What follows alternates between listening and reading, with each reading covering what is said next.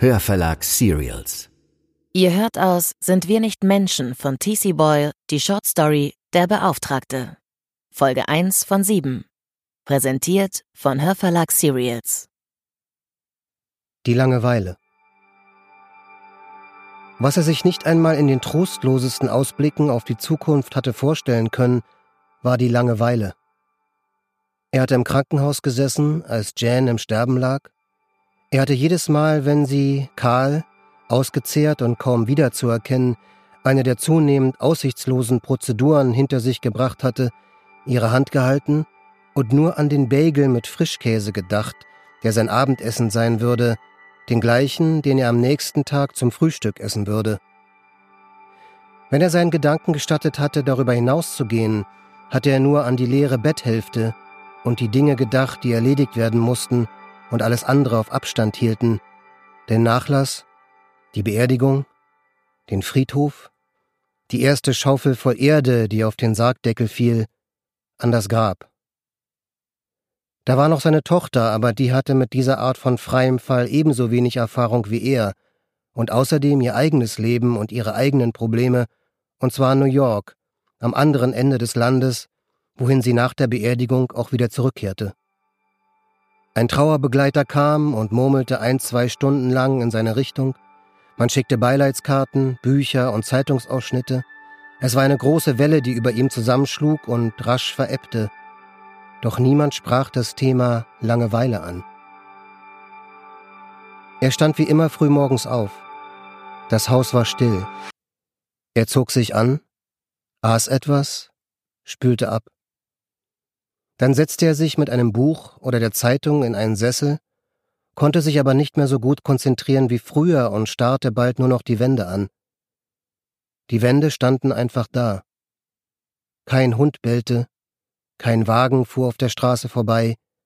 Sogar der tropfende Wasserhahn im Badezimmer im Erdgeschoss schien sich selbst repariert zu haben. Er hätte anfangen können, Golf zu spielen, aber er hasste Golf. Er hätte Karten spielen oder zum Seniorencenter gehen können, aber er hasste Karten und Senioren und ganz besonders die Seniorinnen, die in schnatternden Rudeln auftraten und Jan nicht mal annähernd ersetzen konnten, und wenn sie zehntausend gewesen wären. Nur wenn er schlief, war er wirklich glücklich, aber selbst Schlaf war ihm oft verwehrt. Die Wände standen einfach da. Kein Hund bellte. Nicht mal der Wasserhahn tropfte. Der Brief. Der Brief kam aus dem Nichts. Ein Blatt Papier in einem Standardumschlag mit einer ausländischen Briefmarke. England. Queen Elizabeth in braun gehaltene Silhouette. Er war unter der üblichen Lawine aus Flyern, Prospekten und Coupons begraben, und um ein Haar hätte er ihn mit dem ganzen Rest in die Papiertonne geworfen, aber zum Glück rutschte der Umschlag im letzten Augenblick aus dem Stapel und flatterte ihm in elegantem Bogen vor die Füße. Er bückte sich, um ihn aufzuheben, und sah, dass er mit seinem vollen Namen Mason Kenneth Alimonti adressiert und der Absender eine Bank in London war. Neugierig klemmte er die Wurfsendung unter den Arm und riss den Umschlag gleich dort, in der Einfahrt, auf, während ihm die Sonne auf den Kopf brannte und auf der Straße Leute vorbeigingen wie Geister.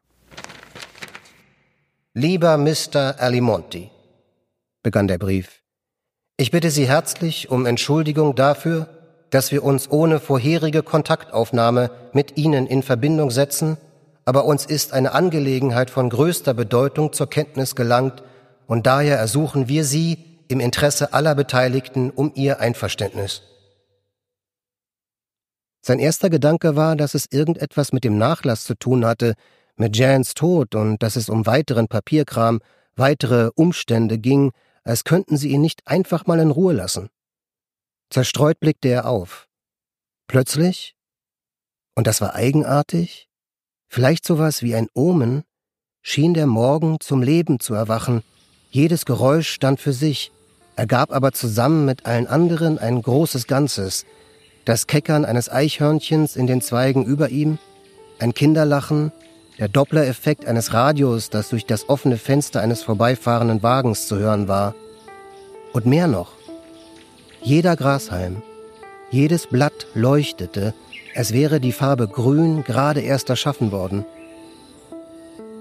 Der Brief war in seiner Hand, die Wurfsendungen klemmten unter seinem Arm. Als Jan noch gelebt hatte, war er mit der Post hineingegangen, wo sie mit ihrem Kaffee und dem Kreuzworträtselheft am Küchentisch gesessen hatte, doch jetzt stand er reglos in seiner Einfahrt und hörte und sah und roch. Das Gras, den Jasmin, die Abgase des Rasenmähers, der im Nachbargarten angeworfen worden war. Mein Name ist Graham Chauvelin, fuhr der Brief fort, Direktor für Operations und IT bei der Yorkshire Bank PLC und persönlicher Fondsmanager von Mr. Jing J. Kim, einem amerikanischen Staatsbürger, der kürzlich zusammen mit seiner Frau und seinem Sohn während eines Urlaubs in Kuala Lumpur verstorben ist und dessen Leichnam nach England überführt wurde. Bei einer kürzlichen Überprüfung entdeckten wir ein inaktives Konto auf seinen Namen. Der Kontostand beträgt 38 Millionen 886.000 Pfund. 38 Millionen 886.000 Pfund. Das ist eine Geschichte, dachte er.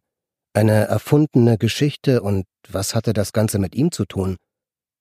Dennoch, und obwohl er seine Brille nicht dabei hatte und die Buchstaben verschwammen und miteinander verschmolzen, las er weiter, als könnte er nicht anders. Unsere Nachforschungen haben ergeben, dass Mr. Kim seinen Sohn als Alleinerben eingesetzt hatte. Alle Bemühungen, andere Verwandte ausfindig zu machen, blieben erfolglos. Das Konto ist seit Mr. Kims Ableben inaktiv. Daher haben wir beschlossen, Sie als amerikanischen Staatsbürger zu kontaktieren und Ihr Einverständnis zu erbitten, Sie zum nächsten Verwandten des Verstorbenen zu erklären, so dass wir Ihnen als dem Alleinerben das genannte Vermögen aushändigen können. Es kam noch mehr, nämlich der Vorschlag, die Summe zu teilen. 60 Prozent für ihn, 38 Prozent für die Bank, zwei Prozent sollten reserviert bleiben für etwaige Aufwendungen der Parteien im Zuge der Transaktion. Am Fuß der Seite standen eine Telefonnummer und die Bitte, er möge sich mit der Bank in Verbindung setzen, wenn er an der erwähnten Transaktion interessiert sei, sowie die Ermahnung Bitte kontaktieren Sie mich auch, wenn Sie mit unserem Vorschlag nicht einverstanden sein sollten. Nicht einverstanden? Wer würde damit nicht einverstanden sein? Er stellte eine Überschlagsrechnung an. Ja, Kopfrechnen konnte er noch ganz gut, obwohl er seit 15 Jahren nicht mehr am College unterrichtete. 60 Prozent von 38.886.000 waren etwa 23 Millionen. Britische Pfund natürlich. Und der Wechselkurs lag bei 1,2 oder 1,3 Dollar. Das war eine Menge Geld. Das er nicht brauchte, nicht so dringend jedenfalls wie die meisten anderen. Es war zwar eine traurige Tatsache, dass der größere Teil des Geldes, das er für den Ruhestand beiseite gelegt hatte, in Behandlungen geflossen war, die die Versicherung als experimentell bezeichnet und daher nicht erstattet hatte, aber zusammen mit der staatlichen und der privaten Rente würde es bis an sein Lebensende reichen. Dieses Angebot, dieser Brief, der ihn wie angenagelt in seiner Einfahrt stehen ließ, als hätte er wie die Hälfte der anderen alten Männer auf der Welt die Orientierung verloren, klang zu schön, um wahr zu sein, das wusste er. Oder spürte es jedenfalls. Und doch. 30 Millionen Dollar über den Daumen gepeilt.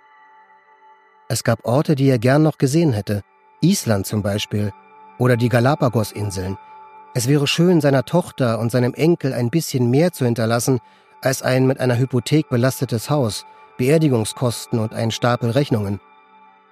Es waren schon seltsamere Dinge passiert. Irgendwelche Leute gewannen in der Lotterie oder bekamen Preise oder Stipendien, und ständig gab es irgendeinen Nachlass, auf den kein Anspruch erhoben wurde, und es war ja nicht so, als wäre er darauf angewiesen. Eine innere Stimme warnte ihn, aber was hatte er schon zu verlieren? Die Kosten für ein Telefongespräch? Das war Folge 1 von Der Beauftragte, einer Shortstory von TC Boyle, gelesen von Florian Lukas. Abonniert am besten gleich den Feed, denn wir veröffentlichen alle zwei Tage einen weiteren Teil. Ab dem 24.02. gibt es dann TC Boyles Sind wir nicht Menschen mit vielen weiteren Short Stories um Genmanipulation, argentinische Ameisen und klavierspielende Mikroschweine im Handel. Und eine Geschichte liest der Meister der Short Story sogar höchstpersönlich. Oder ihr besorgt euch das Buch, veröffentlicht im Karl-Hanser Verlag, übersetzt von Annette Grube und Dirk van Gunsteren. Sind wir nicht Menschen und viele weitere Titel von TC Boyle findet ihr auf www.hörverlag.de oder www.hanser-literaturverlage.de. Die Links dorthin stehen in den Show Notes. Und wenn ihr noch weitere Fiction-Podcasts sucht, hätten wir da einen Vorschlag für euch. Die Thriller-Serie Der Abgrund von Bestseller-Autorin Melanie Rabe findet ihr überall da, wo es Podcasts gibt. Schaut außerdem gern bei Hörverlag Serials auf Instagram oder Facebook vorbei Dort erfahrt ihr immer zuerst, wenn es etwas Neues gibt. Auch diesen Link findet ihr in den Show Notes. Lasst uns am besten eine Bewertung da, denn Reviews führen dazu, dass der Beauftragte in den Hörercharts bleibt.